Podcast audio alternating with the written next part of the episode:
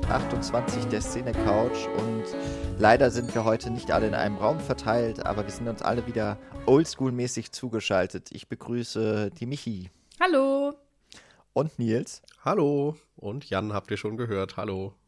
Hallo. Ja, wir haben aller Widerstände zu trotz quasi auch wieder mal eine unmögliche Mission. Wie schaffen wir es, wenn eine Person von uns, wir verraten nicht wer, äh, gerade ein, ein Virus nochmal in sich trägt und möglicherweise ansteckend ist und trotzdem eine Folge aufzunehmen.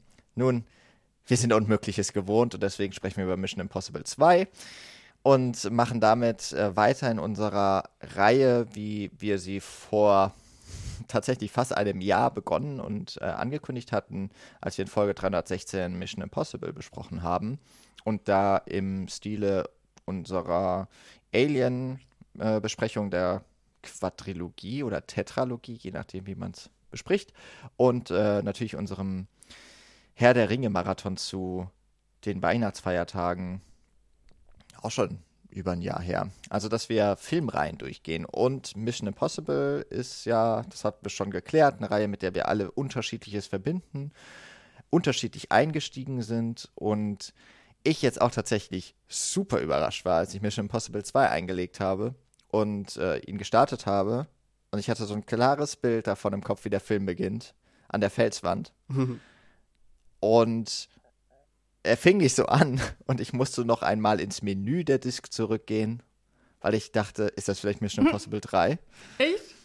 ja, weil die sind mir beide nicht ganz so vertraut. Das hatte ich, glaube ich, ja auch schon erklärt. Ich wüsste gar nicht, worum es in den jeweiligen ging. Hm. Und da es dann ja schon losging mit so einem Virus, hatte ich kurz überlegt, ist das, kommt jetzt gleich Philipp Seymour Hoffman um die Ecke? und, und ist das jetzt Mystery Box oder nicht? Äh, es hat sich da geklärt. Das ist ja nur dieser Cold Open oder auch nicht wirklich Cold Open, der, der vorangestellt ist. Aber an den habe ich wirklich null Erinnerungen gehabt. Und ich frage mich tatsächlich wirklich, war der mal rausgeschnitten vielleicht?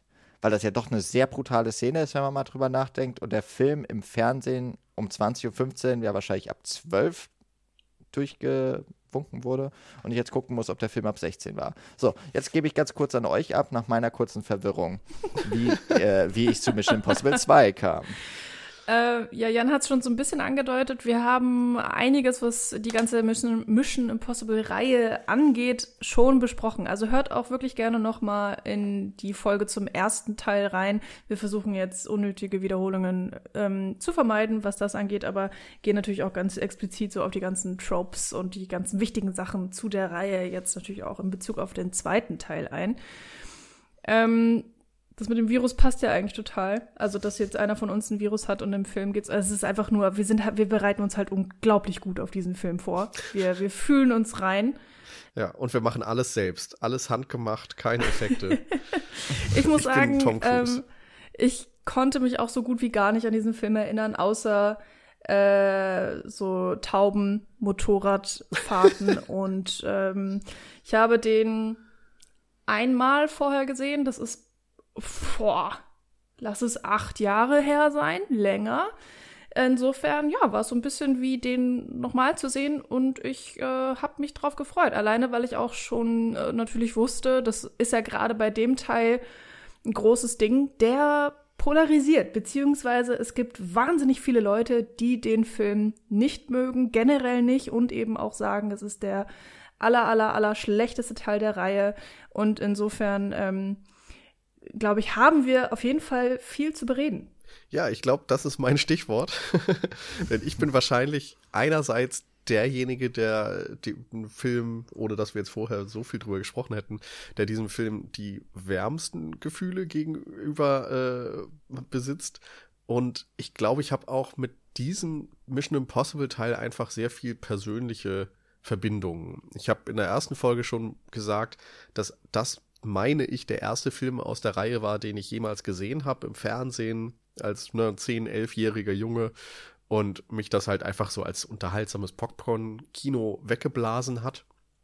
Und ähm, später dann, als ich die ganzen John Woo-Filme für mich entdeckt habe, gerade auch die aus der Hongkong-Phase, ähm, hat dieser Film natürlich da nochmal eine ganz andere Bedeutung für mich gewonnen, auch aus der Perspektive, wie John Woo hier als Regisseur äh, reinpasst.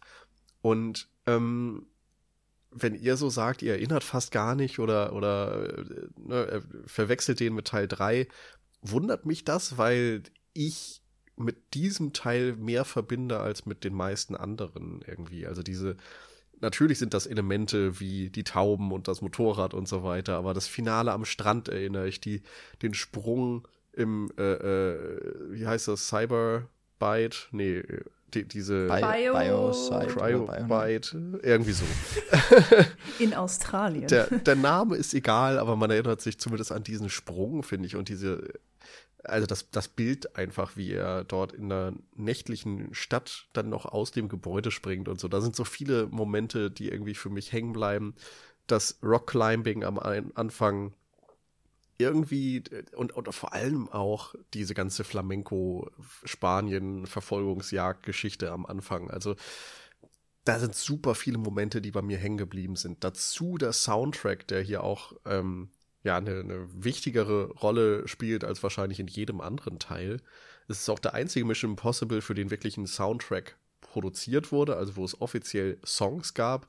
Wahnsinnig interessante Geschichte. Ähm, ich verweise nochmal auf diesen Light the Fuse Podcast, wo der verantwortliche Soundtrack-Produzent wirklich die komplette Geschichte erzählt, wie er zu diesem Projekt gekommen ist und was es damit auf sich hat. Das ist wahnsinnig spannend für Leute, die dieses Business, Filmbusiness, Hollywood in den 90er, 2000er Jahren interessiert, wie dort irgendwie ja, Deals gemacht wurden, wie Filme produziert wurden, welche Ideen bei der Vermarktung eine Rolle gespielt haben. Also große Empfehlung an der Stelle.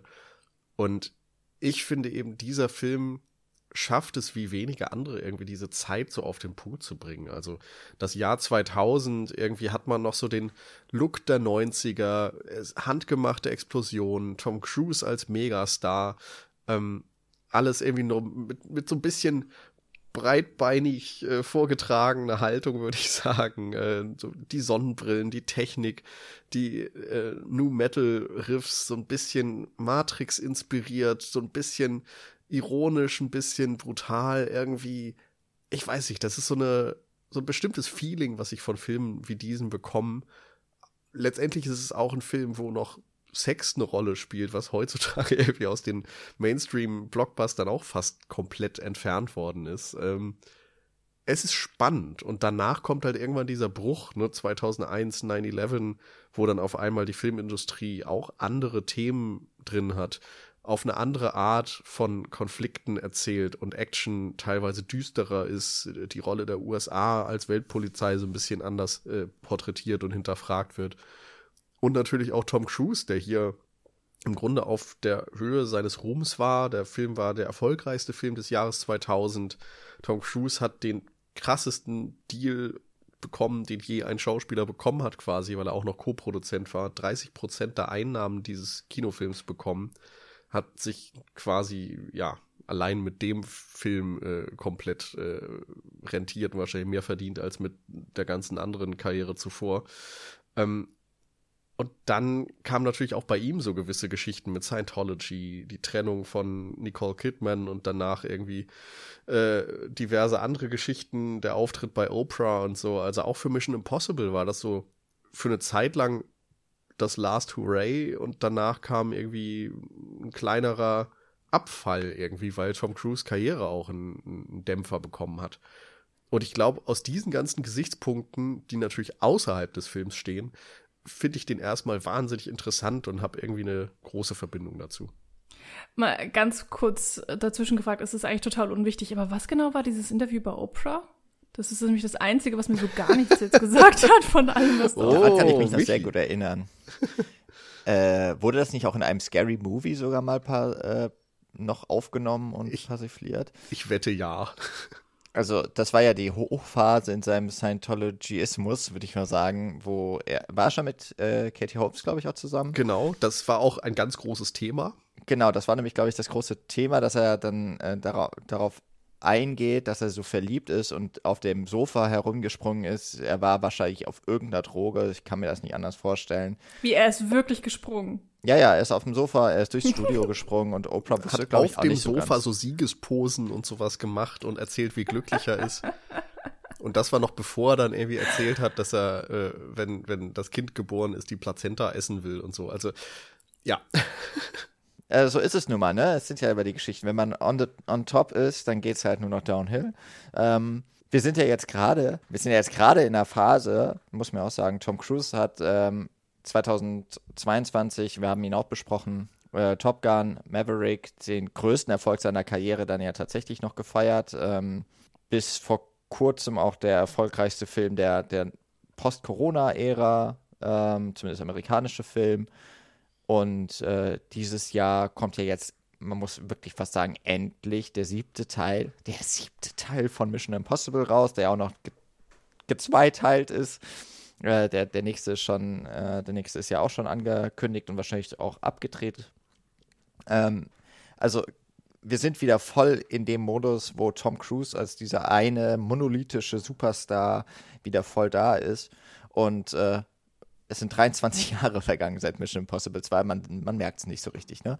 Ja, äh, vor allen Dingen auch, weil man das Gefühl hat, er wird immer fitter. Also er macht noch mehr Stunts und sie werden immer krasser. Und äh, da weiß ich nicht, ne? Jetzt fliegt er ja auch alle seine Flugzeuge selber und äh, also es, es wird albern und jetzt ähm, also wir haben, oder Nils wird das gesagt, ne, 2000, das war so sein, seine absolute Hochphase. Ich habe eigentlich also seine erste absolute Hochphase. Ja, genau. Also, weil jetzt ist es, es ist ja einfach krass. Also, wenn man es böse ausdrückt, so wie, wie sehr diese Maschine gemolken wird, was er jetzt alles gerade produziert. Und immer auch so natürlich mit dieser Frage hinten dran, wie lange hält er das tatsächlich noch durch? Oder ähm, ja, Mal gucken. Genau, also ich Spannend glaube, auf jeden Fall. Ich glaube, er war damals so der krasseste Filmstar unter einigen anderen.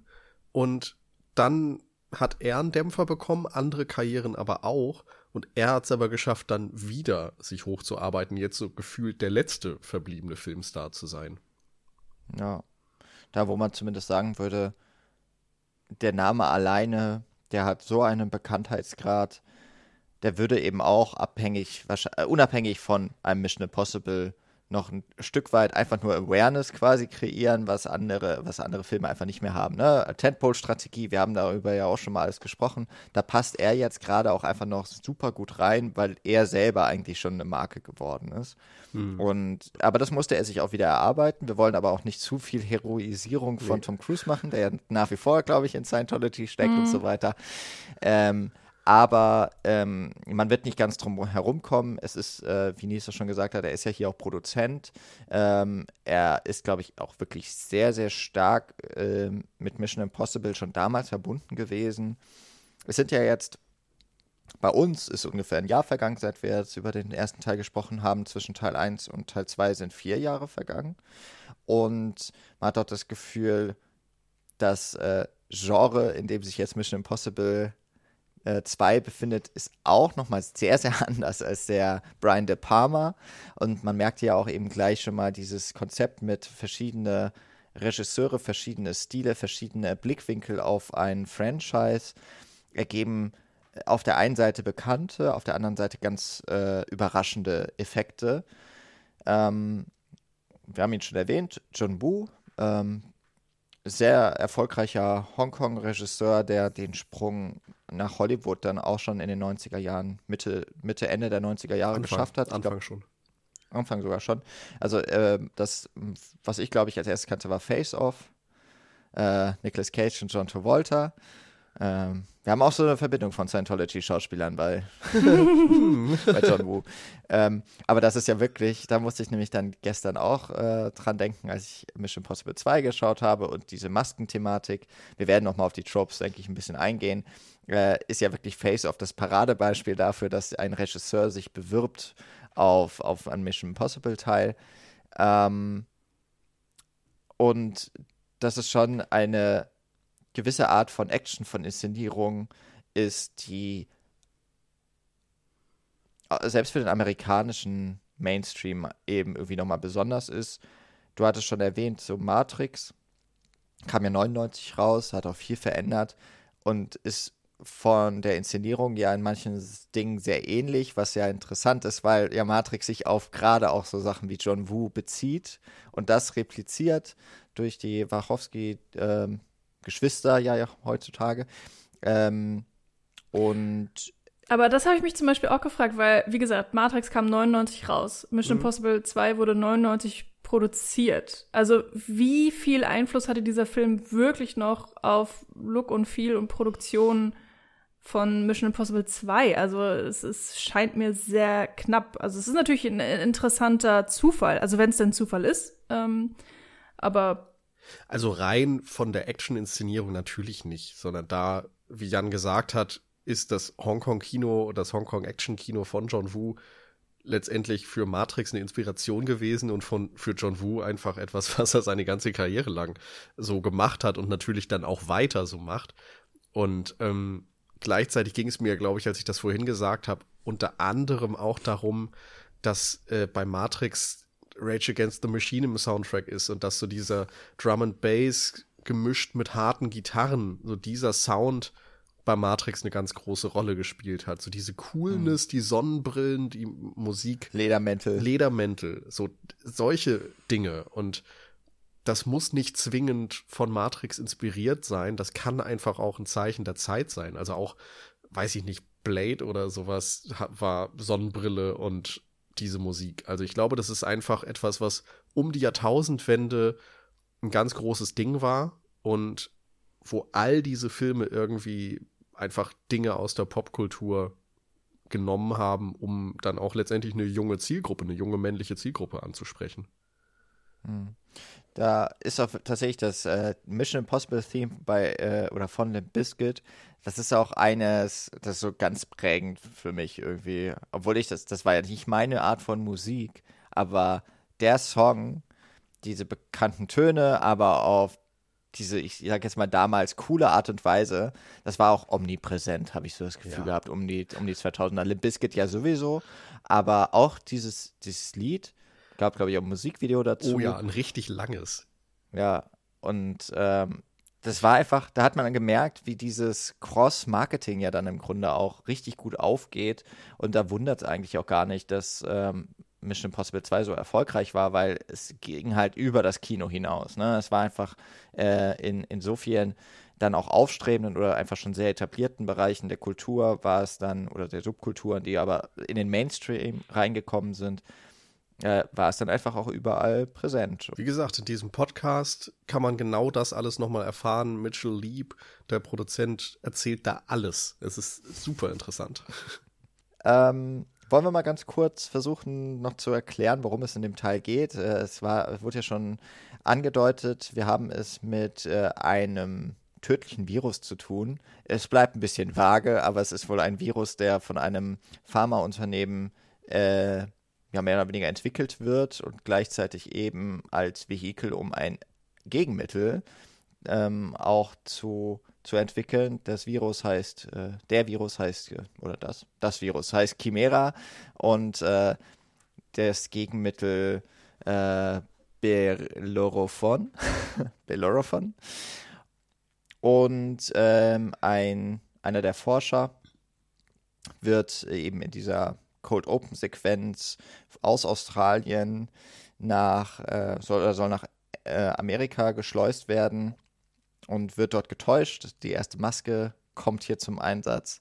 Äh, er glaubt äh, sich nämlich an Dimitri, ähm, der ein Alias von Ethan Hunt, gespielt von Tom Cruise ist, einen, einen Verbündeten zu haben, jemanden, der ihm hilft aus der misslichen Lage, ähm, wird aber verraten, das Gegenmittel wird gestohlen, allerdings nicht das Virus und ohne das Virus ist das Gegenmittel nicht viel wert. Der dahinter steckt, ist ein ebenfalls ehemaliger IMF-Agent, äh, Sean Ambrose.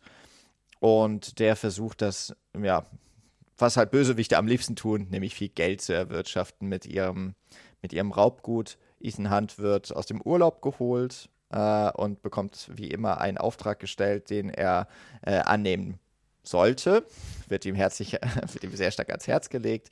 Äh, eine Nachricht, die sich natürlich auch wieder selbst zerstört und die ihn auf einen unmöglichen Auftrag vorbereitet, bei dem noch nicht mal ganz klar ist, was er überhaupt sucht, wo es ist und wie er es wieder beschaffen soll. aber er stellt ein Team zusammen äh, und eine davon ist die Diebin Naya Hall, ähm, die er erst einmal rekrutieren muss, die aber wahrscheinlich überhaupt keine Lust darauf hat, sich überhaupt einzulassen und ja auch da noch gar nicht klar ist, worum es eigentlich so richtig geht. Und äh, sich dann diese Handlung immer weiter eigentlich so stückchenweise vor, voran äh, schlawinert und äh, um, um diverse Setpieces herum sich aufbaut.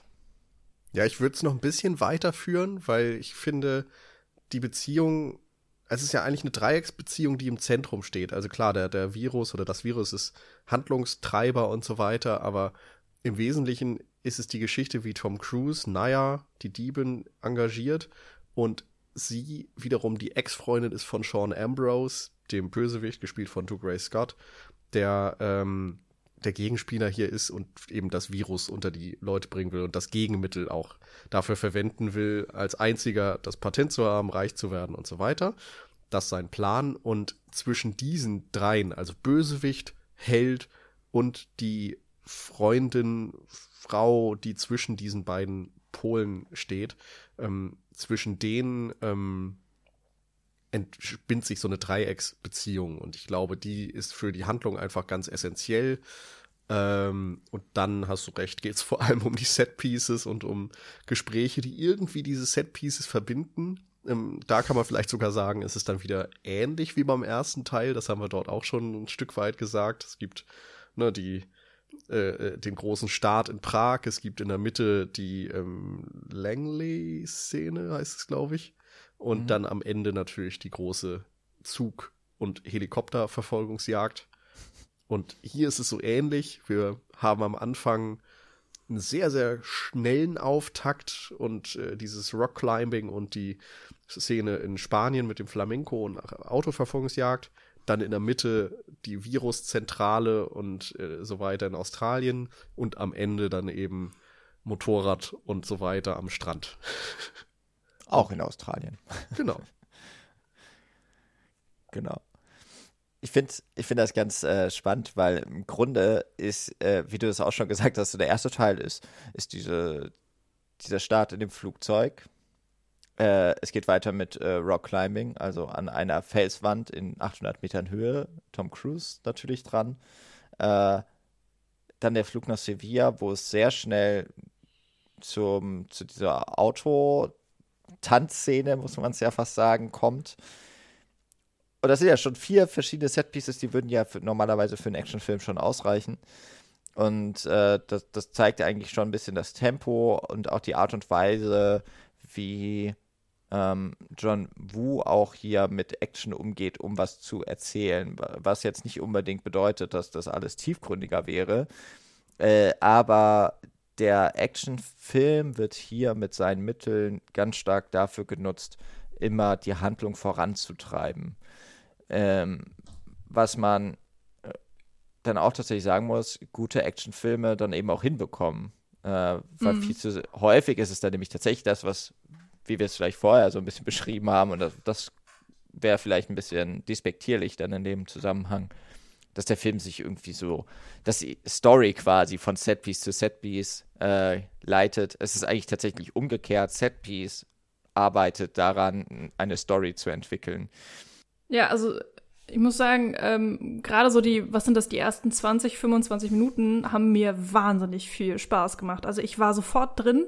Ich muss sagen, am Anfang diese Wissenschaftler-Szene, äh, da war ich schon so ein bisschen ähm, fand ich, fand ich einfach ein bisschen untypisch vielleicht auch für so einen mhm. Actionfilm oder untypisch für so einen, ähm, für so einen Mission Impossible Film, wobei man dann auch wieder streiten kann, das ist gerade erst der zweite Teil, was ist da schon typisch, aber ähm, Also typisch ist, ist ja eigentlich, dass es ein Cold Open ist erstmal.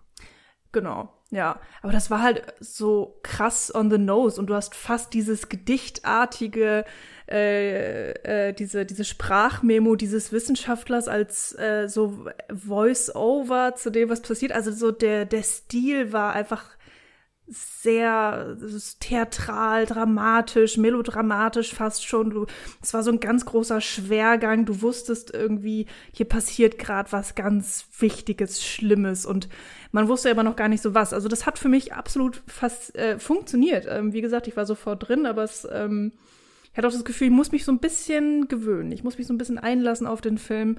Und ähm, dass dann auch sofort der Bösewicht inszeniert wird, ähm, äh, die Maske wiederkommt, dann das natürlich auch sehr dramatisch ist, dass das Flugzeug gegen den Berg prallt, komplett explodiert. Also auch wenn man jetzt nicht alles sieht, darum geht's nicht, sondern einfach der Fakt an sich, dass damit natürlich auch der Bösewicht beschrieben wird.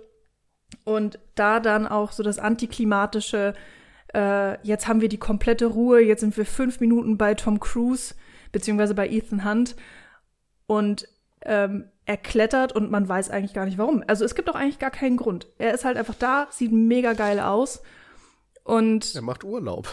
Er macht, ja, genau. Er macht Urlaub und kann irgendwie zeigen, wie er entspannt, sagen wir mal so. Aber es erzählt ja auch was über ihn. Also ähm, man kann jetzt sagen, äh, das ist ja einfach nur alles äh, so Attraktionen und warum hängt er da? Das ist doch komplett Quatsch. Das würde ein Ethan Hunt nie machen, weil er setzt ja sein Leben aufs Spiel. Und ich denke mir so, weiß ich nicht, also für mich klappt das, also für mich funktioniert das. Ich habe nicht hinterfragt, warum Ethan Hunt an so einer Klippe hängt. Ich denke mir so, er kann das und dann macht das halt auch. Keine Ahnung, ja. also ich hatte Spaß dran. Und ich glaube, das ist der Punkt. Also man kann diesem Film, glaube ich, ganz, ganz, ganz viel Style over Substance vorwerfen. Aber man kann eben auch die Frage stellen, ob das wirklich ein Problem ist. also, mhm. denn wie du sagst, das macht irgendwie Spaß und es sieht geil aus. Und ich glaube, dieser Ansatz ist nicht zu verachten. Also John Woo hat selbst teilweise im Audiokommentar oder in Interviews gesagt, naja, irgendwann gab es eine Dialogszene in Sevilla auf dem Balkon, die war ihm halt zu langweilig. Das ist langweilig für das Publikum, hat er sich gedacht. Aber wäre doch geil, wenn das stattdessen eine Autoverfolgungsjagd wäre. so ist der da rangegangen. Und das Drehbuch, muss man auch sagen, sagen das wurde halt ähm, im Grunde geschrieben ähm, als Verbindung von äh, Action-Szenen. Also die hatten das Konzept für viele Action-Szenen, bevor sie ähm, was anderes hatten, bevor sie die Story und so weiter zusammen hatten. Und Robert Town wurde am Ende im Grunde der Auftrag gegeben, eine Story, eine kohärente Story aus diesen Set-Pieces äh, zu schaffen. Nachdem eben auch vorher schon andere Entwürfe entstanden waren. Und das finde ich, muss man so ein Stück weit im Kopf behalten. Es ist, glaube ich, eine, eine Art, sich auf diesen Film einzulassen, die einem vielleicht oftmals oder uns gar nicht mehr so nahe liegt. Also sich einfach so komplett berieseln lassen oder, oder von diesem Film beeindrucken lassen in seinen Attraktionen. Ich würde schon sagen, das sind Attraktionen, um die es hier geht. Es geht nicht darum, alles zum Storytelling zu verwenden. Wenn es klappt, super, aber das ist zumindest nicht die einzige Intention dabei. Aber es ist okay. Und ich glaube, oder ich kann für mich sagen, dass es dadurch aufgeht. Denn das Tempo, wie ihr gesagt habt, ist wahnsinnig hoch. Ich mag da auch, dass Dinge aus dem ersten Teil wieder aufgegriffen werden. Also ich sagte schon, Cold Open ist drin. Dann dieses ähm, jemandem etwas vorspielen, um an Infos zu kommen. Das haben wir auch im ersten Teil gehabt. Da gab es mhm. diese Theaterinszenierung quasi. Also, äh, naja, nicht wirklich Theater, aber man hat so nachher gemerkt, dass alle Figuren im Grunde eigentlich Agenten waren, die eine Rolle spielen. Das haben wir hier auch. Und dann noch wiederum dieser Dreh, dass du nicht das ernst nehmen kannst, was du siehst, weil am Ende sich Tom Cruise als der Bösewicht entpuppt. Auch, dass der Film quasi nicht mit Ethan Hunt beginnt, sondern mit dem, äh, mit dem Bösewicht. Das ist auch was anderes. Und deswegen muss irgendwie auch dann der Dreh kommen und der, der Switch vom Bösewicht zum Helden, der dann eben gerade klettert, bevor die Credits kommen. Und ich weiß nicht, das fand ich irgendwie da gibt der Film auch schon wieder viel vor. Er, er greift eben Elemente der Reihe oder des ersten Teils auf. Er macht klar, was für ein Genre es hier ist, was für eine Story es ist. Er porträtiert Bösewicht und Held und fügt dann eben bei Ethan Hunt noch als Figur im Grunde Dinge hinzu, die wir bis heute in der Reihe finden. Denn diese Stunts waren im ersten dann doch ein bisschen weniger drin. Es gab zwar das große Finale und ne, den Langley heißt, aber dass der wirklich so todesmutig da irgendwie an, an den Felsen rumklettert und das dann auch noch selbst macht und eben kein Stuntman, das hat im Grunde der zweite Teil begründet. Und äh, das Tempo wahnsinnig hoch. Wie gesagt, ich, mhm. ich fand's echt, echt richtig gut. Mir hat es sehr viel Spaß gemacht. Und auch zum Beispiel die Szene, die wir schon angesprochen hatten, wenn Fanny Newton dann eingeführt wird und äh, wenn, also nicht nur der Diebstahl, sondern dann gerade eben auch die Autoverfolgungsjagd am, am nächsten ja. Morgen. Manchmal sind da so komische Zeitsprünge, aber die kann man irgendwie auch ignorieren. Ähm, die hat mir sehr viel Spaß gemacht, weil ich den Charakter von ihr, also Naya, dann auch sofort mochte, weil ich das Gefühl hatte, sie, sie hat eben Charakter. Also sie, sie hat Ecken und Kanten und ähm, sie ist nicht sofort verliebt in Ethan Hunt und macht alles, was er sagt, sondern sie, sie wehrt sich erstmal. Sie hat da einfach gar keinen Bock drauf und äh, macht dann so ihr eigenes Katz-und-Maus-Spiel mit ihm, dadurch, dass sie ihm davonfährt und sagt so, ja, fang mich doch und hat dann auch gar keine Probleme, ihr Auto einfach in seins krachen zu lassen. Damit habe ich nicht gerechnet, muss ich sagen. Also dann haben wir da auch noch ein Audi und ein Porsche äh, und der, der Porsche wird irgendwie schön demoliert. Das hat mir irgendwie auch ganz gut gefallen, dass da irgendwie auch so gar keine Hemmungen da sind, ähm, so ein Luxusauto einfach zu schrotten.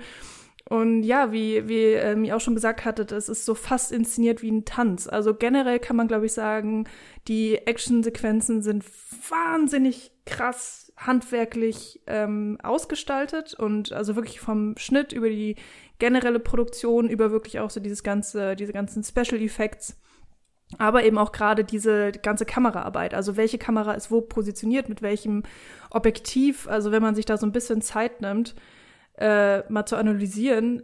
Also ich will gar nicht wissen, wie oft die die Szenen gedreht haben oder wie viele verschiedene Kameras die gleichzeitig am Set hatten, mhm. um diesen Look zu kreieren, um teilweise auch irgendwie äh, so ganz äh, interessante Schnitte zu machen, die du fast gar nicht wahrnimmst, die dann aber doch irgendwie nochmal einen Effekt auf dich haben. Naja, ähm, und ja, da hat mir diese, diese Autotanz-Szene irgendwie auch sehr viel Spaß gemacht. Die ist nämlich dann auch so ein bisschen in die Länge gezogen. Das finde ich halt auch immer ganz geil.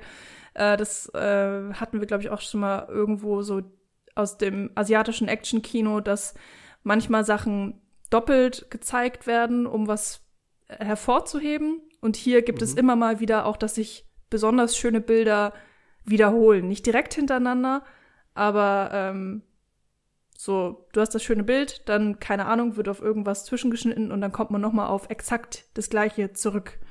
Und es fällt auf, aber in einer guten Art und Weise. Und das, äh, ja, wurde ja auch schon dann gemacht. Also mit den drehenden Autos zum Beispiel. Ja, genau. Also ich glaube, die erste Drehung, die wir sehen, ist ist es direkt nach den Credits, wo sich dieses Flamenco-Kleid dreht und ähm, wir dann im Grunde in diese ganze Szenerie in Sevilla gehen? Ich glaube ja, ne? Ich glaube, äh, vorher gibt es noch den, oder? Zunächst ist, glaube ich, der, das Gespräch mit Anthony Hopkins. Kann auch sein. Egal. Auf jeden Fall gehen wir nach Sevilla in irgendeiner mhm, Form. Genau. Und ich, ich finde, das sieht halt alles richtig, richtig gut aus, muss ich sagen. Also da merkt man auch, ja, wie du sagtest, verschiedene Inszenierungsstrategien. Diese, das drehende Kleid jedenfalls ist dann wie die Entsprechung des drehenden Autos später. Und ich glaube, es gibt ansonsten, wir sagen immer Autotanzszene, aber faktisch wird während der Verfolgungsjagd nicht mehr getanzt. Also es gibt keine Schnitte zurück oder sowas. Aber es ist eben so ähnlich inszeniert und die Musik und die, die Schritte, die Blicke, die sind Entsprechungen zur ersten Szene und dadurch fühlt es sich so an wie ein Tanz und natürlich auch, mhm. dass die Autos dann nebeneinander sich drehen und kreisen, wie es Tanzpartner miteinander tun würden, äh, finde ich fantastisch. Also ich weiß, diese Szene ruft bei vielen Leuten Kritik hervor. Ich glaube, das ist auch letztendlich so eine Szene, die eine Blaupause dafür ist, ob dir dieser Film gefallen kann oder nicht wenn du sagst, das ist ja völlig lächerlich, dass ich irgendwie erfahre, wie sich zwei Menschen irgendwie ineinander verlieben oder miteinander flirten oder so. Und das umgesetzt als Autoverfolgungsjagd, wenn du da aussteigst, dann steigst du halt komplett aus und dann wird der Film auch einfach nicht besser. Und wenn du da sagst, hey, ich kann mich drauf einlassen, dann kann dieser Film trotz allem für dich funktionieren. Kein perfekter Film, aber ich liebe diesen Einstieg, muss ich echt sagen. Mhm. Ja, ah, ich komme leider gerade nicht mehr drauf, aber falls ich es dann in meinen alten Unterlagen nochmal finden sollte, erinnert ihr euch vielleicht an äh, unser Filmanalyse-Seminar und dass da mal ein Rainer Werner Fassbinder äh, Shot gezeigt wurde, wie sich äh, zwei Liebespaare, ich glaube München, auf dem, äh, ich ja. weiß nicht auf welchem Platz, äh, aber begegnen mhm. und sie drehen sich dann so nochmal umeinander, also mehrfach. Und ja. Äh, mhm. so ein bisschen erinnert mich die Szene mit den Autos auch daran, die auch auf Drehplattformen unter äh, festgemacht wurden, dass sie sich also so während sie sich quasi noch nach vorne bewegen, noch die eigentliche Fahrtrichtung ähm, gehen, aber eben auch beisammen bleiben. Und das, das hat halt diesen, äh, ich sag jetzt mal, es könnte sein, dass John Woo das kennt. Ich weiß mhm. es nicht. Aber Fassbinder ist ja durchaus ein, ein äh, sehr einflussreicher Regisseur gewesen, auch im Ausland, gerade auch im Ausland. Und es erinnert schon an eben sowas sehr Romantisches, an, ein, an diesen Liebe auf den ersten Blick, diesen besonderen Moment.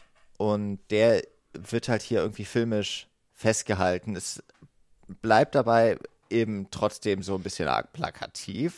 ne? Also ich meine eigentlich von Anfang an, die, ja. sie wechseln ja, bis sie in den Autos sitzen, kein Wort miteinander. Und oder? Doch. Nee, stimmt nicht. Ah, Doch, stimmt, sie haben bei dem Einbruch, genau. Genau. In der Badewanne.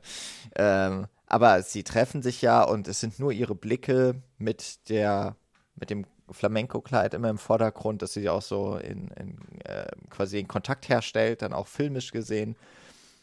Und das muss man dann halt dem Film quasi direkt abkaufen und muss da mitgehen und sagen, okay, der Film zeigt jetzt, das ist eine besondere Verbindung.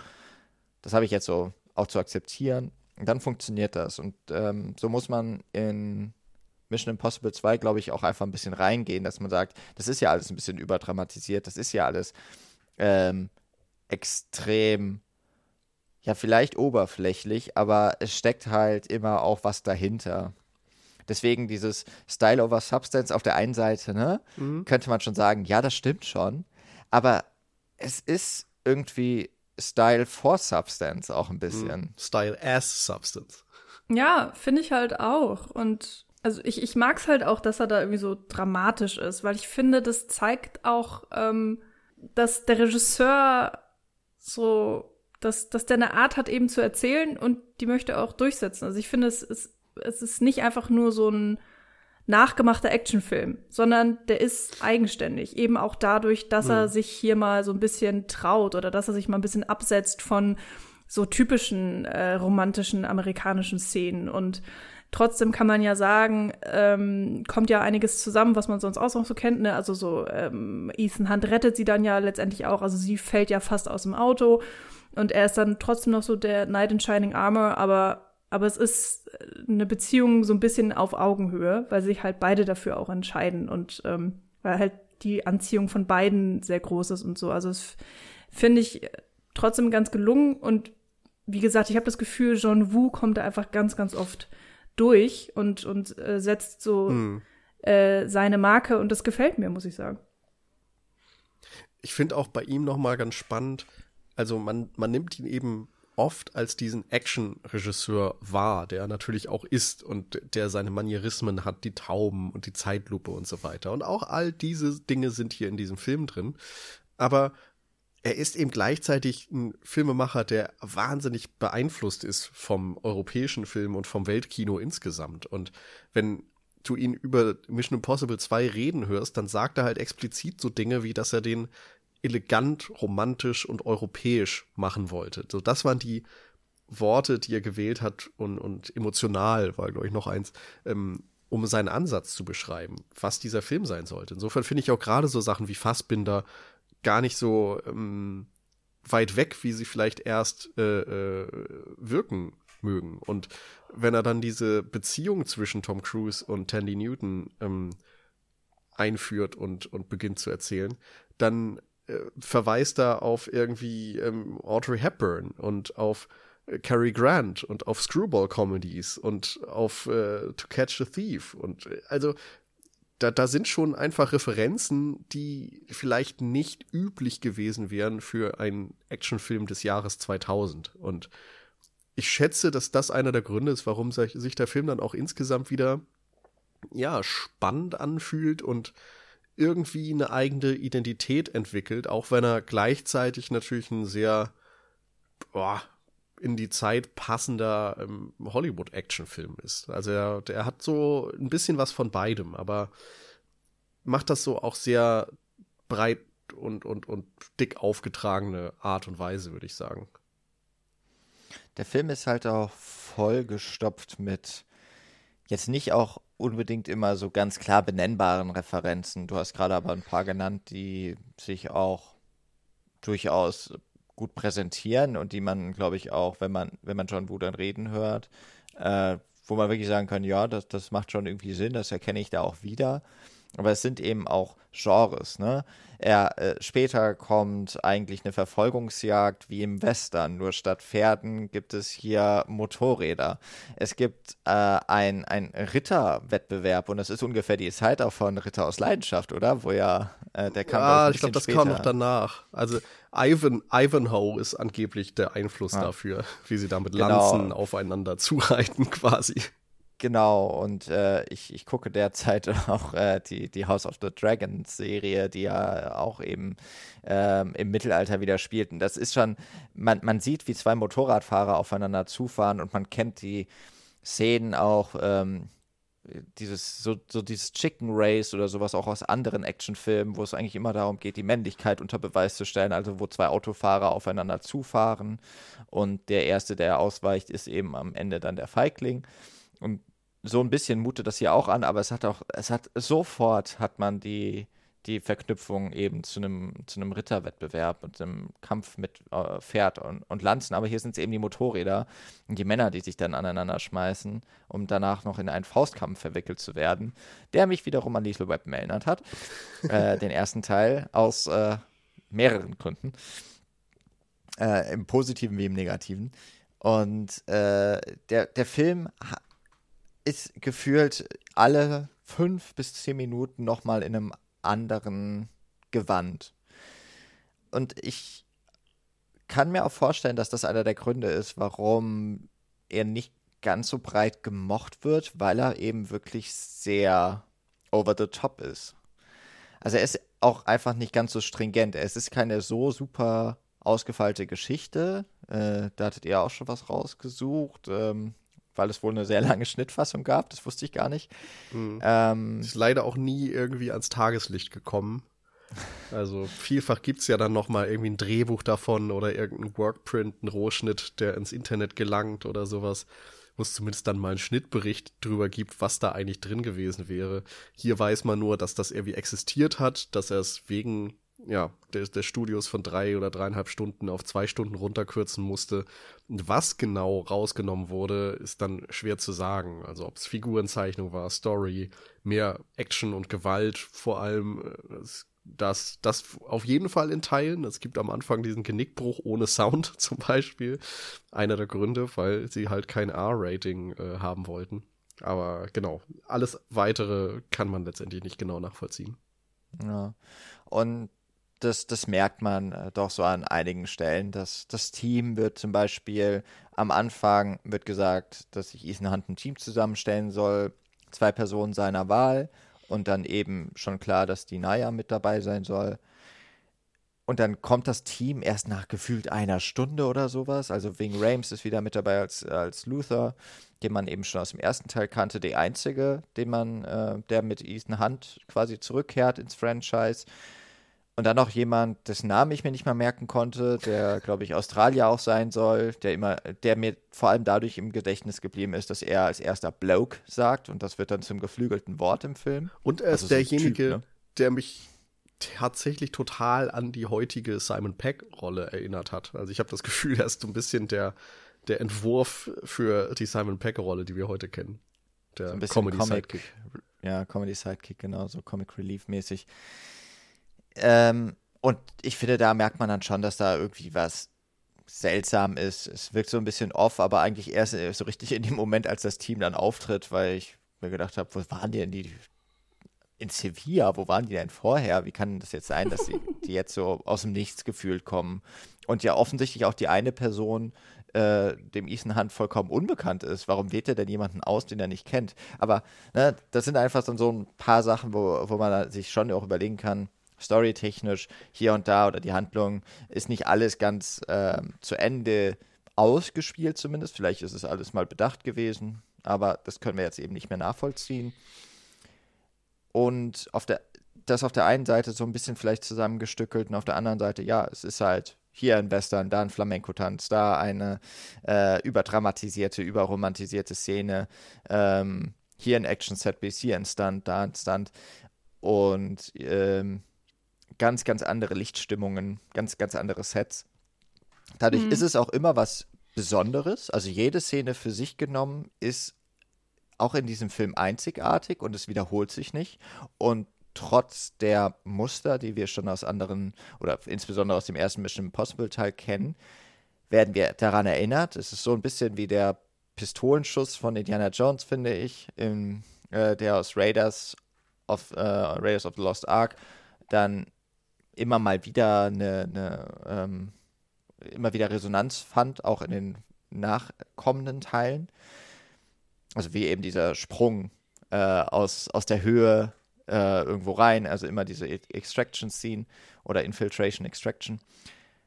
Und ähm, auf der einen Seite sehe ich da super das Potenzial, dass man das nicht mag. Und offensichtlich mochte ich das auch mal nicht, weil ich habe gesehen, ich hatte den Film mal bewertet mit zweieinhalb Sternen und äh, das muss ich erstmal löschen. ich weiß aber dann, also nicht, äh, ich habe es nicht entfernt, so irgendwann habe ich ihn mal so bewertet, aber ich fand ihn jetzt, das kann ich auch schon mal sagen, besser. Und ich weiß noch nicht so ganz genau, woher das kam, aber vielleicht waren es auch diese Punkte, dass der Film so ein bisschen un ja nicht aus einem Guss unbedingt wirkt, weil so viel Unterschiedliches drin ist. Aber auf der anderen Seite würde ich das heute gar nicht mehr unbedingt so unterstreichen. Vielleicht ist auch das gerade das Element, was ihn so fließend macht, weil, mhm. naja, es geht halt immer weiter. Es ist halt mal wieder eine Biegung im Fluss und man ist jetzt woanders angelangt. Ja, ich glaube, das, was du gesagt hast, kann ein Punkt sein. Die Story- und Figurenzeichnung ist sicherlich nicht die beste. Das kann man auch negativ anführen. Und dass er total dick aufgetragen ist, wird vielen Leuten nicht gefallen. Und ähm, es ist einfach ein. Der fällt insgesamt, glaube ich, wenn du dann auch die ganze Reihe betrachtest. Also als Teil 2 ist das schon okay, da ist er halt sehr anders als der erste Teil, aber hey, warum nicht? Mittlerweile muss man ja sagen, Teil 1, Teil 2, Teil 3, Teil 4, das sind noch Filme, die sind wirklich sehr unterschiedlich voneinander ab Teil 4 bis 5 haben sie einfach das Rezept gefunden bei Mission Impossible und dann immer eigentlich den gleichen Film fortgesetzt. Und ich glaube, da fällt Mission Impossible 2 mit am meisten raus und ist vielleicht deswegen aus heutiger Sicht auch ein bisschen ja, weniger gern gesehen. Und ich glaube, ein Stück weit muss man vielleicht auch diese Retro-Brille äh, sich nochmal vor, vor Augen führen. Ähm, dass Filme, die irgendwie so krass nach 2000 aussehen und sich anfühlen, eine Zeit lang echt uncool waren und irgendwie, äh, ich weiß nicht, das war ja so eine Art von Filme machen und das ist völlig drüber. Ne? Das ist, in manchen Momenten könnte das auch Michael Bay sein, so finde ich, so, so dieser cleane mhm. Look und wie in Zeitlupe dann als Naya und äh, Sean Ambrose sich zum ersten Mal sehen, ihr Schal wegfliegt und er es ihn einfach nur fängt mit einer ja. Handbewegung. Also, da, da, das kann ich auch nicht wirklich entschuldigen, aber es ist irgendwie in dem Moment ganz geil durch den Look und die Musik und die wehenden Haare und alles, was da so dabei ist und dass es sich insgesamt auch ein bisschen sexy anfühlt. Ich weiß nicht, ich, ich habe einen Softspot für diese Periode Hollywoods, glaube ich. Und ich schätze, wenn man sich dem so ein bisschen bewusst wird, dann, dann kann der Film auch noch mal ein bisschen besser wirken, als er vielleicht vor zehn Jahren gewirkt hat, als man irgendwie Bock hatte auf, äh, weiß ich nicht, The Dark Knight und sonst was. Du ausgenommen, Jan. Also ich, ähm, es ist natürlich immer auch so schwierig zu sagen, wie ist der Film angekommen damals, als er in die Kinos kam, wie wird er äh, heute wahrgenommen. Ich hatte so ein bisschen das Gefühl für mich persönlich, dass gerade mit dieser Zerstückelheit des Films, also dass wir an verschiedenen Set-Pieces sind in verschiedenen Ländern und so weiter und so fort. Ähm, dass ich das, wir sind das ja auch einfach aus anderen Filmen gewöhnt, also natürlich gerade aus James Bond, also oder viele andere Actionfilme machen das auch so. Und dass er sich da dann gar nicht mehr so krass abhebt, vielleicht. oder ja, dass man es halt irgendwie mehr gewöhnt ist. Mhm. Der, ich musste auch gerade als ähm, Nils das meinte und also auch James Bond vielleicht. Also der Film sieht wirklich ein bisschen sehr stark wie die James Bond Pierce Brosnan Filme aus, ne? Dieses. Ich äh, finde nicht mal. Also ich finde so dieses bunte, dieses. Ähm, ich ich finde ihn halt schöner. Ich, ich finde ihn schöner und bunter als James Bond zu der Zeit. Vielleicht sind es auch einfach diese krassen Explosionen, die man damals einfach im Actionfilm hatte. Oh ja, das ist auf jeden Fall. Und, und äh, die, äh, wie heißt jetzt wieder der Produzent Je äh, Jeffrey Je ja, Jeffrey Bruckheimer, ne? Jerry. Jerry heißt er, genau, nicht Jeffrey. Jerry Bruckheimer. Das ist auch irgendwie so diese Art, äh, so Mitte 90er bis, äh, bis eigentlich, mm. ja, so 2000, Gun, 2001 Rock, dann eben. Armageddon. Genau, dann aber auch so später Con Air und sowas. Die haben alle so eine mm. Art Stil geprägt und ich finde, da passt, äh, also Mission Impossible 2 ist nicht genau so, ne? Es, mm. da, nee. Aber ich glaube, da ist doch das Besondere tatsächlich, dass eben so jemand wie John Woo dahinter ist, der ähm, eben auch mit diesem klar auch westlich geprägten Stil, aber ja trotzdem aus einer anderen Kultur kommt, dass quasi diesen eigentlichen Stil, den, den westlichen Stil transformiert hat und nun also dort an die eigentliche Wirkungsstätte quasi davon zurückkehrt. Äh, dadurch entwickelt sich ja auch so, und jetzt nehme ich tatsächlich dieses Wort in den Mund, Kunst, so, so entwickelt sich Kunst eben auch weiter, ne? durch diesen ständigen Austausch und aber auch das äh, wieder zurückbringen quasi von einer entwickelten Form oder von einer angereicherten Form. Und auch wenn hier die Produzenten ganz sicher viel Einfluss drauf hatten, und ich gar nicht so viel kenne von John Woo, muss ich natürlich auch sagen, auch gerade aus Hongkong-Zeiten. Aber ich habe trotzdem einfach das Gefühl, dass ist hier sehr klar, dass das jetzt einfach ein Film von ihm ist.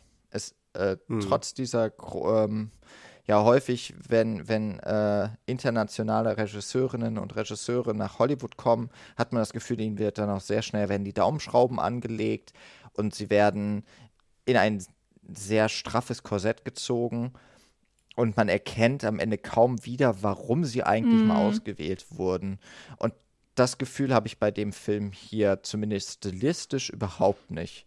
Es ist schon sehr stark das, was ähm, eben da auch, was ich von John Woo irgendwie erwarte. Es sind diese Zeitlupen, es sind die kräftigen Farben, es ist dieses grazile, ähm, sehr genaue, ähm, diese Lust zur Bewegung und ähm, auf der anderen Seite ist es tatsächlich dieses, diese Tom Cruise One-Man-Show, die es damals so, glaube ich, noch gar nicht gab, aber die im Grunde Blaupause für das ist, äh, geworden ist, warum man jetzt heute noch Mission Impossible zum Beispiel so verehrt oder so guckt. Mhm. Mhm. Ja, würde ich unterschreiben. Ja, also ich finde, man merkt bei dem Film auch, dass schon wo so ganz viele Sachen wirklich auch so zelebriert. Also ne, auch deswegen auch so die die äh, die Slow Motion, die teilweise Wiederholungen irgendwelcher Bilder, ähm, die einfach dann noch mal so einen bestimmten Effekt haben.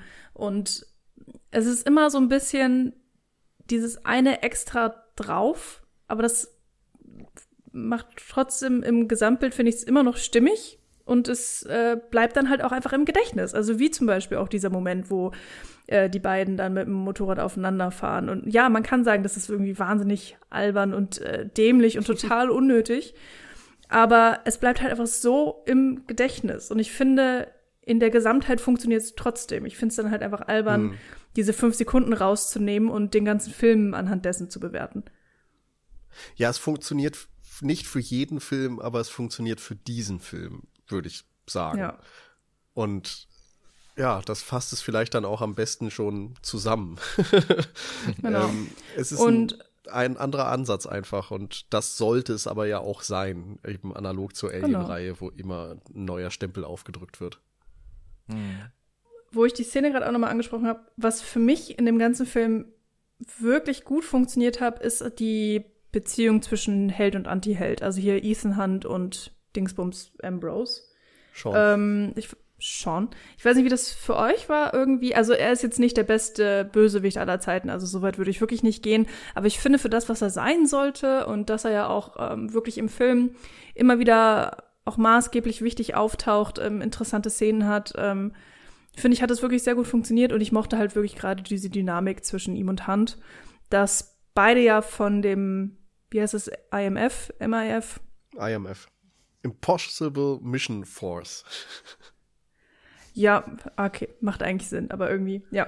Ähm, dass sie beide daherkommen, Ambrose ist dann eben so der Abtrünnige, was ja dann irgendwie auch lustig ist, weil in allen anderen Filmen ist Ethan Hunt immer der Abtrünnige oder wird immer für den Abtrünnigen gehalten. Hier ist er ausnahmsweise tatsächlich mal ganz brav angestellt, sage ich jetzt mal, und ähm, muss eben den Abtrünnigen in seine Schranken weisen. Und gleichzeitig ist Naya dann auch noch das Element zwischen den beiden. Also sie kämpfen das klingt jetzt auch wieder sehr melodramatisch. Sie kämpfen nicht nur sozusagen um die, die Gesundheit der Welt, um das Überleben der Menschheit äh, und so weiter, sondern äh, tatsächlich auch um, um das Wohlergehen und um das Herz von Naya, auch wenn halt klar ist, für den Zuschauer, Ambrose hatte es eigentlich nie, beziehungsweise wird es definitiv nicht zurückgewinnen, aber sie ist ja eben dann dieser Doppelagent und man sorgt sich ja schon um sie, beziehungsweise es ist einfach ein interessantes Dreiergeflecht. Und das ähm, ja, hat mir schon irgendwie Spaß gemacht auf eine Art. Und dann kommt natürlich noch obendrauf diese, ähm, wie soll man das sagen, also die Maske, dass eben mhm. Ambrose sich als äh, Tom Cruise, ja genau, als Ethan Hunt äh, mal zwischendurch ausgibt und da eben noch dieses äh, Doppelspiel gespielt wird. Und wobei ich glaube, Ethan Hunt gibt sich nie als Ambrose aus. Der verkleidet sich nur zwischendurch mal als andere Menschen, aber ähm, genau. nicht als er. Aber das ist natürlich Aber auch ein, einfach ein sehr, sehr passendes Element, was hier eingesetzt werden kann. Absolut. Es gibt auf jeden Fall diese Frage, die immer aufkommt und natürlich auch durch den Cold Opener im Grunde schon dir als Zuschauer an die Hand gegeben wird, dass du nie sicher sein kannst, wer jetzt eigentlich wer ist in vielen Fällen. Und ich mag diese, ja, das ist in Australien, diese Infiltration, wo ähm, im Grunde ja Brandon Gleason entführt wird vom IMF und Ethan Hunt. Mhm. Weil er der CEO der Firma ist, der, des Pharmaunternehmens, das das Gegenmittel des, zum Virus herstellt. Und sie wollen halt Infos von ihm. Und ähm, wir sehen diese Extraction, wissen aber in dem Moment nicht, dass es das IMF ist, oder? Genau. genau. Ich ja. finde, Genau, das Starke an der Szene, finde ich, ist ja, dass es aus der Opferperspektive gezeigt wird. Also man kann, also zumindest ist es hier eine Entführung. Man kann darüber streiten, ob McCloy, der von Brandon Gleason gespielt wird, wirklich ein, ein Opfer ist. Es ist erst das Entführungsopfer. genau, es ist das Entführungsopfer und aus dessen Perspektive gehen wir rein und dadurch wird auch nicht ganz klar, das finde ich nämlich auch super spannend, dass wir nicht wissen, wer der Entführer ist. Genau, und parallel, und parallel sehen wir im Naya in Australien in diesem Haus und auch aus ihrer Perspektive, wie sie irgendwie mitbekommt, dass dort jemand am Haus ist und sie geht raus, trifft sich und, und wird dann überrascht von vermeintlich Ethan Hunt. Und ist erstmal ganz glücklich, dass er das ist und ähm, fragt ihn dann natürlich auch, wie, äh, wann sie jetzt endlich da weg kann und so weiter. Und in dem Moment, als in dieser Parallelmontage in, in, bei der Entführung rauskommt, dass dort Ethan Hunt gerade ist, stellen wir uns als Zuschauer natürlich die Frage, Moment, wenn er dort ist, wäre es dann der andere Ethan Hunt in Australien bei Naya und dort ist es natürlich dann Sean Ambrose und äh, als der dann später seine Maske abnimmt, finde ich, ist das auch ein super Reveal irgendwie nochmal und spielt mhm. eben ganz viel auch mit dieser Dreiecksbeziehung, weil er in dem Moment eigentlich versucht, Infos aus Naya herausbekommen. Er hat vorher ja schon den Verdacht, dass sie ein doppeltes Spiel spielt. Auch finde ich sehr schön erzählt eigentlich mit diesem, mit der Kassette in der Anzugtasche, dass sie erst mhm. in der linken Tasche ist, dann in der rechten und er dadurch weiß, hm, die muss zwischendurch mal weg gewesen sein und wahrscheinlich hat Naya die weggenommen und wieder hingepackt. Und ähm, er testet sie ja dann im Grunde, indem er sich als äh, Ethan Hunt ausgibt. Und ich fand das einfach sehr stark, weil auch vorher beim Pferderennen sie ihm gegenüber sehr kalt ist. Er möchte ihren Kuss geben, sie zieht zurück und geht den Wettschein abgeben. Und in der Szene, als er sich als Ethan Hunt ausgibt, will sie wiederum ihm einen Kuss geben und er zieht zurück.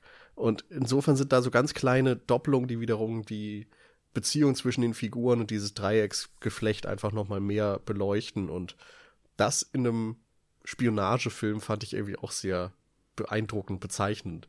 Ist natürlich auch wieder total passend, wenn man im Hinterkopf hat, dass John Woo hier eigentlich selbst gesagt hat, er wollte halt eine Love Story erzählen und keinen Spionagefilm und dass ihn diese Emotionen und Romanze und so weiter viel mehr interessiert hat als das ganze Spionageding drumherum.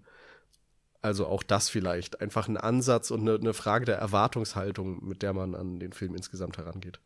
Ja, leider, aus, aber das sagt man vielleicht auch mehr aus heutiger Sicht, Leider ist aber dann ja doch der Charakter von Sandy Newton doch sehr ein Spielball und ein Plot-Element und ist ein bisschen zu wenig eigenständig, finde ich. Also ja. das finde ich einfach ein bisschen schade, ja. weil sie am Anfang ja noch als ja, aber im Grunde wird sie eigentlich auch nur als eine Frau, die noch nicht äh, gebändigt ist von Ethan Hunt gezeigt, die noch ein bisschen sich äh, auflehnen darf, aber danach eigentlich ja doch immer nur dem folgt, was ihr Männer sagen. Egal, ob es Ethan Hunt dann beim Pferderennen ist oder Sean Ambrose als Ethan Hunt an der, da auf dem Grundstück, der sie ja dazu beordert, wieder da zu bleiben.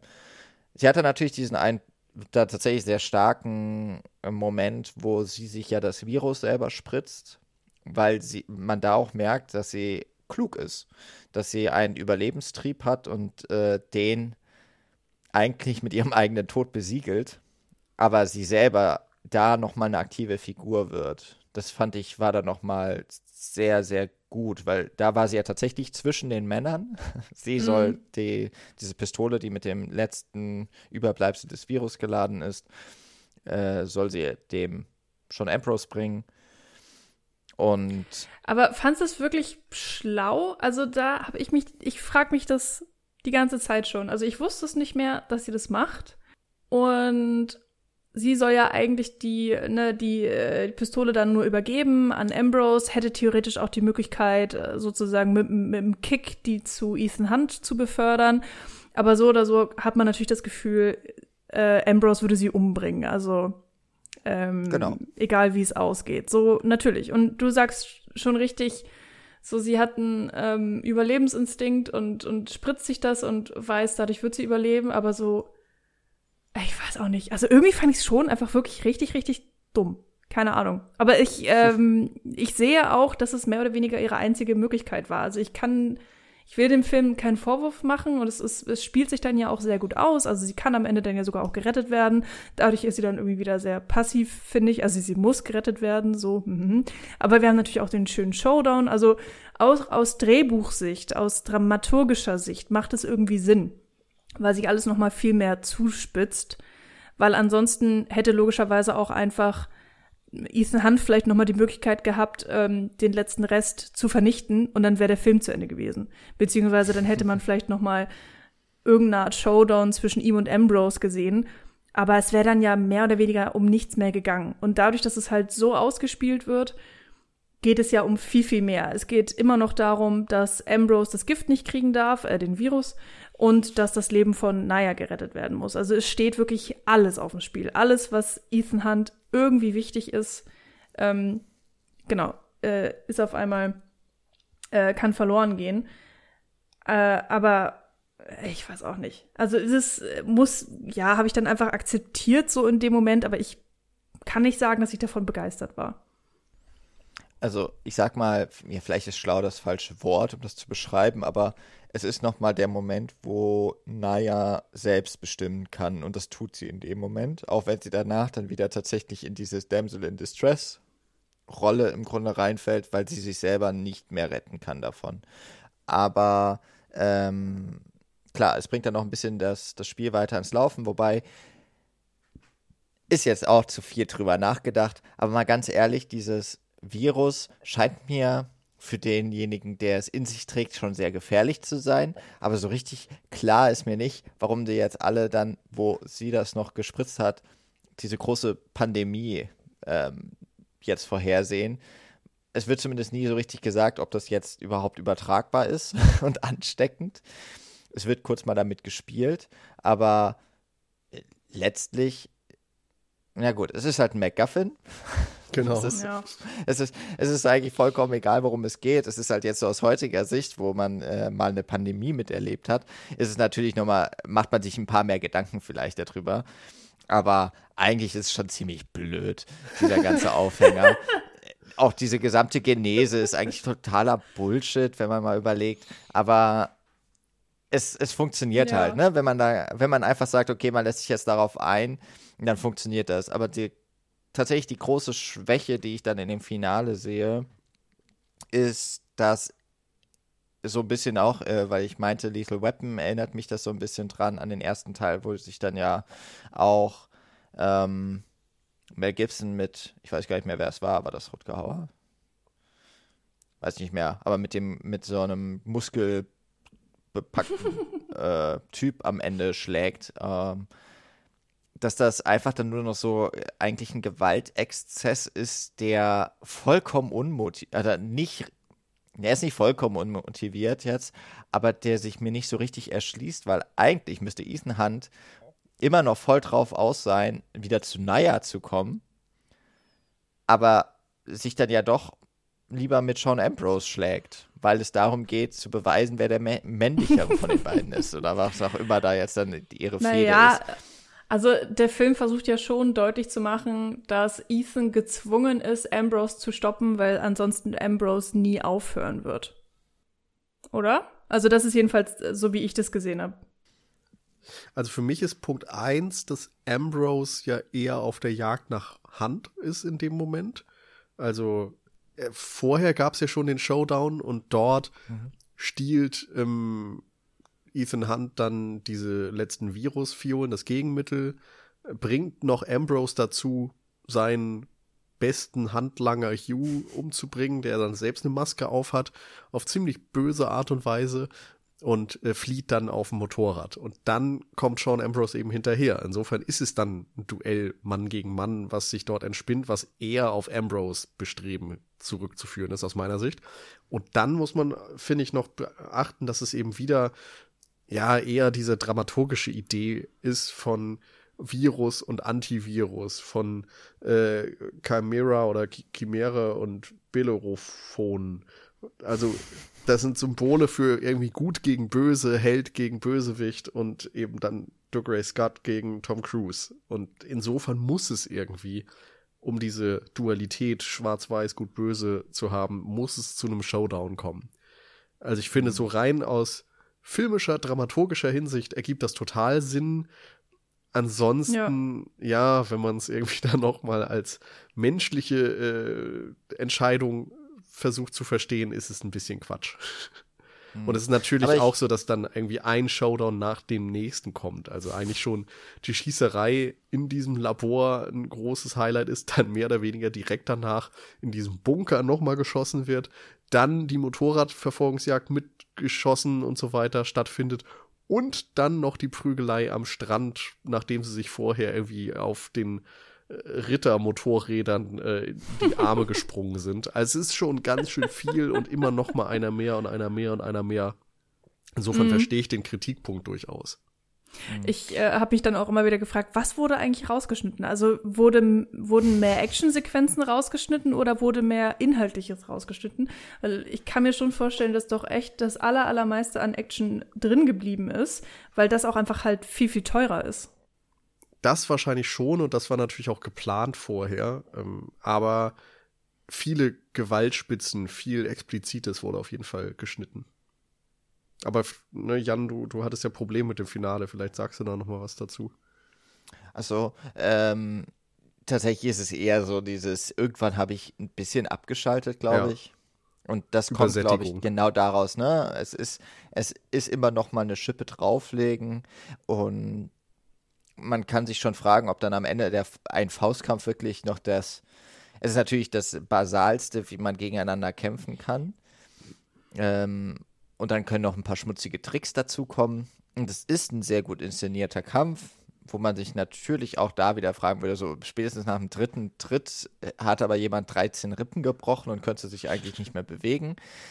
Aber das ist nun mal Action aus, aus Hollywood. Deswegen, das ist eh klar, dass man diesen Suspension of Disbelief dann einfach ähm, gewähren lassen muss. Aber mir hat dann tatsächlich so ein bisschen einfach die Motivation gefehlt und es mhm. wurde mir dann ein bisschen zu lang. Und ich hatte das Gefühl, dass eigentlich diese Rettung von Naya, die ja dann noch im Vordergrund steht, dass das nicht mehr so gut ineinander gegriffen hat. Was ich aber sehr schön fand, was du eben auch erwähnt hast, dass ja dieses Gefüge von Virus und Gegenmittel, ähm, gut und böse, dann eben auch nochmal verkörpert durch Ethan Hunt und Sean Ambrose, dass es insofern auch nochmal tatsächlich eine schöne Überlegung ist, dass Ambrose ja offensichtlich eher so ein Agent der zweiten Reihe ist der zumindest mal hinter dem Top-Agenten Ethan Hunt zurücksteckt. Und das ihn wahrscheinlich auch kränkt.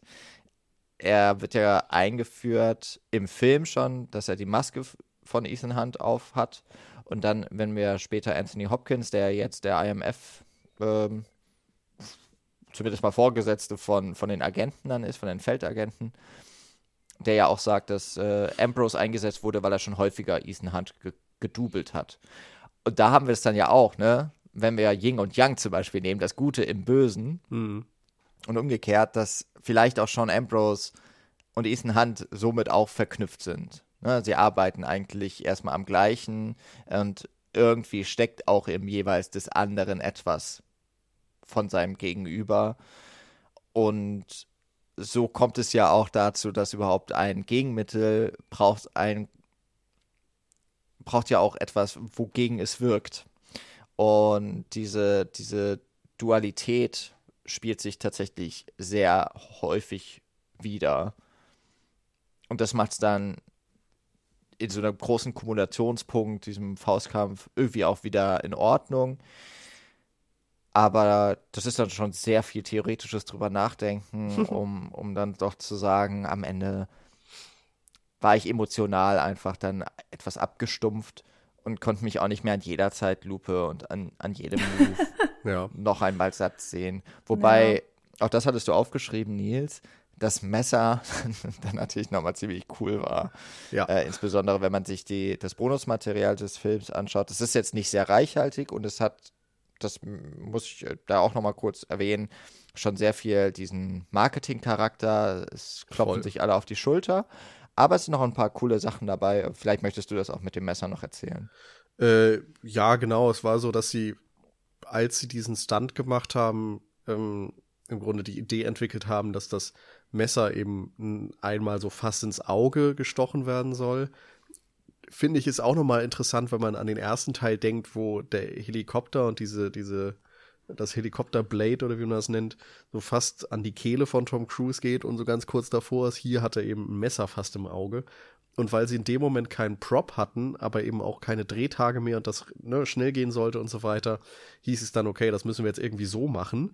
Insofern haben sie ein echtes Messer genommen und äh, das dann so präpariert mit irgendwie einem Gummiseil oder so, dass sie gecheckt haben, dass es eben nicht wirklich äh, Tom Cruise Auge verletzen kann aber haben den Stunt dann mit einem echten Messer gemacht und ihm das fast ins Auge gesteckt. Und Tom Cruise natürlich, so wie man ihn kennt, sagt dann, ja, mach's näher dran, mach's näher dran, mach's näher dran. und ja, insofern den Moment, den äh, finde ich schon sehr stark. Ähm, viele andere Momente äh, würde ich jetzt auch mitgehen, wiederholen sich ein bisschen sehr. Äh, ich glaube, da kann man auch noch mal diese Außenwahrnehmung hinzufügen, dass Tom Cruise als äh, Filmstar, glaube ich, bis dato keinen Faustkampf in irgendeinem Film gemacht hat. Insofern hast du da natürlich dann nochmal auch wieder als Marketing ein Instrument, um zu sagen, guck mal, das ist der Film, wo er sich jetzt zum ersten Mal eins gegen eins mit jemandem prügelt und äh, das dann noch so Bruce Lee-Style oder Jackie Chan-Style inszeniert wird auf eine Art. Ähm, ja, ich finde insgesamt auch dieses ganze Motorradding vorher, ah, das, das nimmt mich immer mit, weil ich da die Stunts so geil finde, wie sie dann irgendwie noch mm. übereinander wegspringen und ähm, da ist irgendwie einfach visuell so viel drin. Da ist mir auch die Logik egal oder wie realistisch das alles ist. Äh, da geht es mir rein um die Schauwerte und die funktionieren und dazu der treibende Score von Hans Zimmer und so. Das ist schon, es geht einfach genau so auf, wie ich das gerne hätte und ähm, Vielleicht auch noch ein interessantes Detail ähm, John Woo dreht gerne zu Musik und schneidet auch zu Musik. Ähm, ist ja auch ein riesen Musical-Fan und äh, versucht halt wirklich diese Musikalität immer in seinen Filmen irgendwie zu, zu doppeln und wieder zu spiegeln. Und ich finde, das gelingt ihm bei seinen Action-Szenen eben sehr gut. Generell bei fast allen Szenen, aber eben insbesondere bei den Action-Szenen.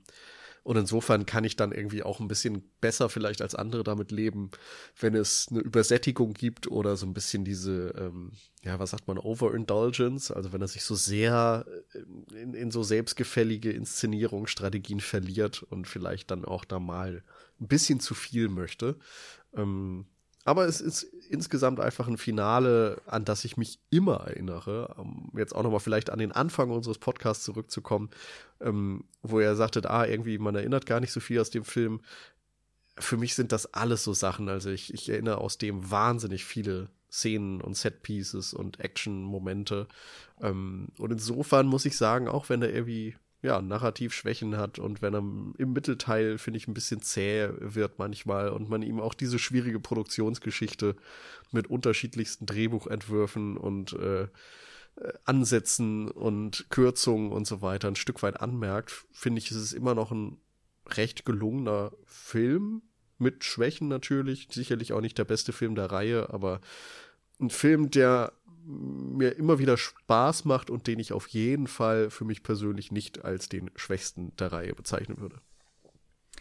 Ähm, was äh, nur kurz, bevor ich dann auch vielleicht nochmal so ein bisschen Fazit abgebe oder so, aber gerade jetzt äh, bezüglich des Finales, ähm, das ist ja dann nicht sofort das Ende des Films. Es gibt dann nochmal diese ganz kurze Szene, wo Naya und Ethan fröhlich lockend im Sommer in Sydney Hand in Hand weglaufen und alles ist schön. Und das ähm, hatte mich dann doch wieder sehr überrascht. Ich habe mit dieser Szene nicht gerechnet dann am Ende. Also wir sehen ja vorher, wie Naya das Gegengift bekommt. Ähm, Ethan Hunt ist dann, glaube ich, noch mal kurz bei Anthony Hopkins und dann sagen sie von, ja, hier, weiß ich nicht, Mission ist geglückt, aber oh, es gibt ja gar kein Virus mehr. Das ist aber schade, dass wir das jetzt gar nicht haben. Ähm, genau. Und ich glaube, dann gehen sie in den Sommer hm. Und er darf hm. Urlaub machen, ohne zu Stimmt. sagen, wo er ist. ja. Sonst wäre es ja kein Urlaub. Und es ist natürlich ganz okay. Es werden hier wirklich alle Stränge beendet. Ähm, und, und man hat so das Gefühl, ja, es ist wirklich extrem abgeschlossen. Ähm, und ich, ach, weiß ich nicht. Ich fand auch das wieder sehr ungewöhnlich. Also für so einen Actionfilm oder vielleicht auch gerade für diesen Film, weil ich es auch einfach so gar nicht mehr im Kopf hatte, dass es eben so ausgeht. Und ähm, da habe ich irgendwie Ethan Hunt auch gar nicht gesehen. So dieser Typ, der einfach dann so seine Arbeit ist beendet und jetzt äh, lebe ich hier mein Happy Life und äh, bin mit Naya glücklich und alles ist Friede, Freude, Eierkuchen. Aber vielleicht denke ich auch so, Gerade weil ich glaube, Naya, die tritt dann ja auch nie wieder auf, oder? Die spielt, glaube ich, nie wieder eine Rolle. Also ich kann mich gerade wirklich nicht mehr dran erinnern. Ich weiß auch nicht, wie der dritte losgeht, ob da mal irgendwie so ein Seitenkommentar kommt auf sie, aber das, ich weiß nicht. Irgendwie fühlt sich dieses Ende für mich ähm, nicht richtig an, auch wenn es auf eine Art theoretisch sehr befriedigend ist. Also im Sinne von, alle Geschichten werden wirklich so absolut zu Ende erzählt. Und er hat alles, was er will. Also, also er hat ja wirklich die Welt gerechnet, das Virus ist komplett zerstört und er hat die Frau. Also meinst du jetzt als Teil der Reihe ist es ein Problem oder auch als Teil dieses Films? Ja, beides. Okay, weil da würde ich persönlich den Unterschied machen. Ich finde, für diesen Film passt es perfekt. So, es bringt irgendwie alles rund zusammen. Auch diesen Aspekt, dass die Love Story vielleicht ein bisschen wichtiger ist als der Virus. Und ähm, dass dieses Love Triangle sich eben komplett auflöst und sie dann irgendwie ja, letztendlich einfach beruhigt Hand in Hand durch Sydney streifen können und äh, alle Strapazen hinter sich gelassen haben. Das finde ich passt zu diesem speziellen Film, der dann auch noch so sommerlich und leicht äh, wirkt in vielen Dingen perfekt. Und ja, ist für mich ein runder Abschluss ähm, als Teil der Reihe ja sicherlich irgendwie problematisch. Ist auch ganz interessant, dass ihre Rolle ähm, sich in den verschiedenen Drafts der Drehbücher wahnsinnig geändert hat. Also sie war mal IMF-Mitglied, sie war mal eine Agentin, sie war dann mal jetzt wie hier eben Diebin, sie war mal die Ex-Frau von äh, Ethan Hunt und ähm, insofern sehr viele äh, Variationen und dieses Ding mit der Ex-Frau ist doch dann, glaube ich, im dritten Teil drin, oder? Das ist doch eigentlich der, oder vielleicht auch nicht Ex-Frau, sondern wirklich Frau. Aber da gibt es dann erstmals eigentlich äh, in Mission Impossible in der Reihe eine richtige Beziehung in dem Sinne, die dann, glaube ich, später nochmal aufgegriffen wird. Ist das Michelle mhm. Monaghan, wenn ich das richtig erinnere? Äh, das, da werden wir beim nächsten Teil dann ja. dazu kommen. aber, aber du hast auf jeden Fall recht, es gibt dann später in der Reihe auch noch ein eigentlich stärkeres Love Interest. Und es ist ähm, zumindest nochmal ganz kurz, es ist deutlich, mh. dass da Brüche sind, gerade in den ja. ersten Filmen. Ich glaube, wenn du die letzten vier nimmst oder so, dann äh, sind die sehr kohärent und dadurch, ja. dass man in den ersten vier oder so Filmen gesagt hat, wir machen immer was Neues, immer neue Regisseure, auch irgendwie letztendlich unterschiedliche Drehbuchautoren, die zumindest mal involviert sind, ähm, dadurch fühlt es sich dann manchmal sehr sprunghaft an, was die Teamzusammenstellung angeht, das IMF und eben auch die persönlichen Beziehungen. Hm. Vielleicht muss man da auch noch mal sich in Erinnerung rufen. Wir sind ja im Jahr 2000, das ist ja noch vor der Zeit von Herr der Ringe. Ja, also das war, klar, es gab schon die Godfather-Trilogie, aber, und auch Star Wars, aber dass Filme eine kohärente, also Filmreihen, kohärente Geschichten erzählen oder eine Geschichte über mehrere Teile auf, aufsplitten, äh, das ist ja noch eigentlich was, was ganz anderes. Wir sind da noch nicht in diesem Zeitalter von, äh, von, von Filmuniversen oder mhm. sowas. Also in Aber denen das einfach. So Alien und Zurück in die Zukunft und Lethal Weapon und so. Die, die aber das sind, sind ja trotzdem auch, näher sagen, aneinander, oder? Schon, aber ich würde schon auch sagen, äh, es ist episodisch. Ne? Es ist einfach ja. eher, glaube ich, in diesem Serienkonzept wirklich gedacht und äh, Mission Impossible kommt ja auch eben aus der TV-Serienwelt, dass es eher so abgeschlossene Geschichten sind, die halt Teil von Ethan Hunts Welt sind. Aber äh, ich glaube einfach, das war damals zumindest noch nicht so breit angelegt, wie wir das heute eher haben. Eine Filmreihe muss auch immer gleich so eine Kohärenz haben, damit einfach, also es muss immer noch zugänglich sein für jemanden, der erst einsteigt, aber es muss trotzdem immer auch so funktionieren, dass man einen starken Fantum aufbaut zumindest, also nicht, dass das immer funktioniert und auch nicht, dass das immer honoriert wird, aber ich glaube, das ist so das Ziel von den Studios derzeit. Von den, mm, von den also ich äh, wollte da jetzt auf diesem Punkt auch nicht so krass rumhacken, weil auf der anderen Seite wäre es ja auch komplett absurd gewesen, wenn der Film endet und die beiden sind nicht zusammen. Also das wäre ja, das macht ja auch gar keinen Sinn. Also man muss natürlich schon zeigen, so hier, die haben sich jetzt und die sind glücklich und so und und so, ich habe auch nicht unbedingt erwartet, dass sie jetzt äh, bis zum Ende seines Lebens an seiner Seite bleiben wird oder sowas in der Art. Ähm, aber ja, ich weiß auch nicht. Irgendwie äh, dieses, dieses, ich finde dieses Bild einfach war äh, nach wie vor total merkwürdig. Sydney, Sommer, diese ganzen Menschen, sie laufen da rum. Keine Ahnung, das ist, äh, da muss ich dann vielleicht sagen, das ist nicht hundertprozentig mein Ethan Hunt. Aber es, ja, irgendwie passt es auch schon zum Film und es zeigt ja auch so ein bisschen dieses Ding von wegen, erfolgreiche Mission und diese Menschen, diese alle hier auf der Wiese, die sind gerettet. So, dass man auch zeigt, mhm. es hat sich gelohnt, diese ganzen Strapazen, alles, was er durchgemacht hat. Er hat es nicht nur für Naya getan, er hat es für uns alle getan. Und ähm, so, es ist ja so ein, ein äh, Zelebrieren und er wird ja von niemandem zelebriert. Keiner weiß ja, was mhm. er getan hat. Es ist insofern, wenn man davon schon sprechen kann, ja ein Bruch weil der erste Film endet ja damit, dass Ethan Hunt auf die nächste Mission geschickt wird. Und man hat hier nicht so richtig das Gefühl, dass schon angedeutet wird, es gibt, es wird Mission Impossible 3 geben. Das ist jetzt in mhm. der Handlung so an sich gar nicht richtig eingebaut. Andersrum bekommt er natürlich im zweiten, während er im Urlaub ist, den Auftrag und im zweiten am Ende richtig. geht er in Urlaub. Insofern ja, okay. kann man sich das, das vielleicht mal so viel, äh, zusammendenken. Dass immer, wenn gerade kein Film rauskommt, ist Ethan Hunt im Urlaub. Oder es sind nur die langweiligen die langweiligen Einsätze, wo, ja, wo alles klappt. Wo Ambrose dann hingeschickt wird. genau, wo Ambrose oder sonst wer geschickt wird, genau, mit Maske. Gut. Ähm, ich habe das ja auch schon gesagt, ich hatte Mission Impossible 2 nicht so wahnsinnig gut in Erinnerung und zwar also wirklich auf doppelter Sinnhaftigkeit.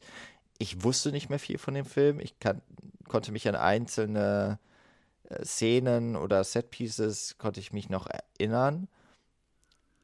aber im Großen und Ganzen wusste ich gar nicht mehr, worum es geht. Und das, woran ich mich erinnert hat, hatte ich jetzt auch nicht in wohler Erinnerung. Also nicht, dass mir das besonders viel Spaß gemacht hätte.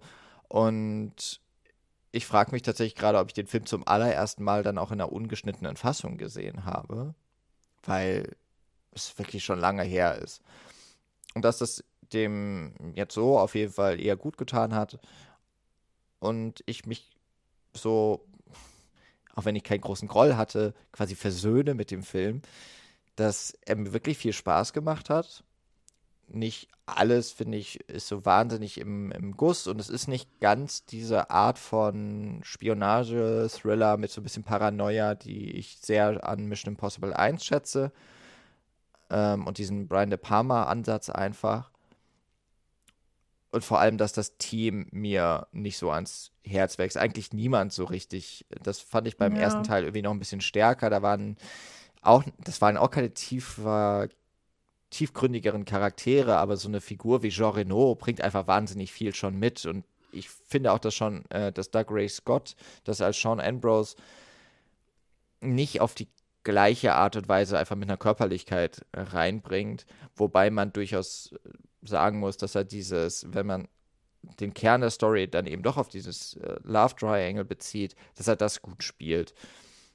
Aber ja, so insgesamt eben ist es ein sehr anderer Ansatz, der mir jetzt doch tatsächlich gut gefallen hat und der auch irgendwie seinen verdienten Platz in dieser Reihe hat, obwohl er so gerade aus dem heutigen Blick von mittlerweile ja schon sechs äh, Mission Impossible Teilen und Aufsicht auf die nächsten zwei ein bisschen rausfällt, aber dadurch eben auch ja irgendwie so was Besonderes ist, auf das man auf jeden Fall immer noch mal wieder zurückblicken kann und denkt, ja, doch kann man auch durchaus stolz drauf sein. Ja, dem stimme ich eigentlich komplett zu. Ich hatte eine ziemlich gute Zeit. Ähm, ja, okay, den Mittelteil fand ich dann doch irgendwie sehr schwach und auch dieses ganze, die Gravitas des Virus, ich finde, das fällt irgendwie total hinten über. Aber ähm, ich mag den auf eine Art und ich finde es ein bisschen schade, wie, wie sehr der manchmal schlecht gemacht wird, weil ich auch manchmal das Gefühl habe, das ist dann einfach, der wird sich dann so rausgepickt, so von wegen, haha, wir haben hier diesen, diesen einen schlechten Film der Reihe, jetzt können wir den so richtig fertig machen, weil der ist so komisch.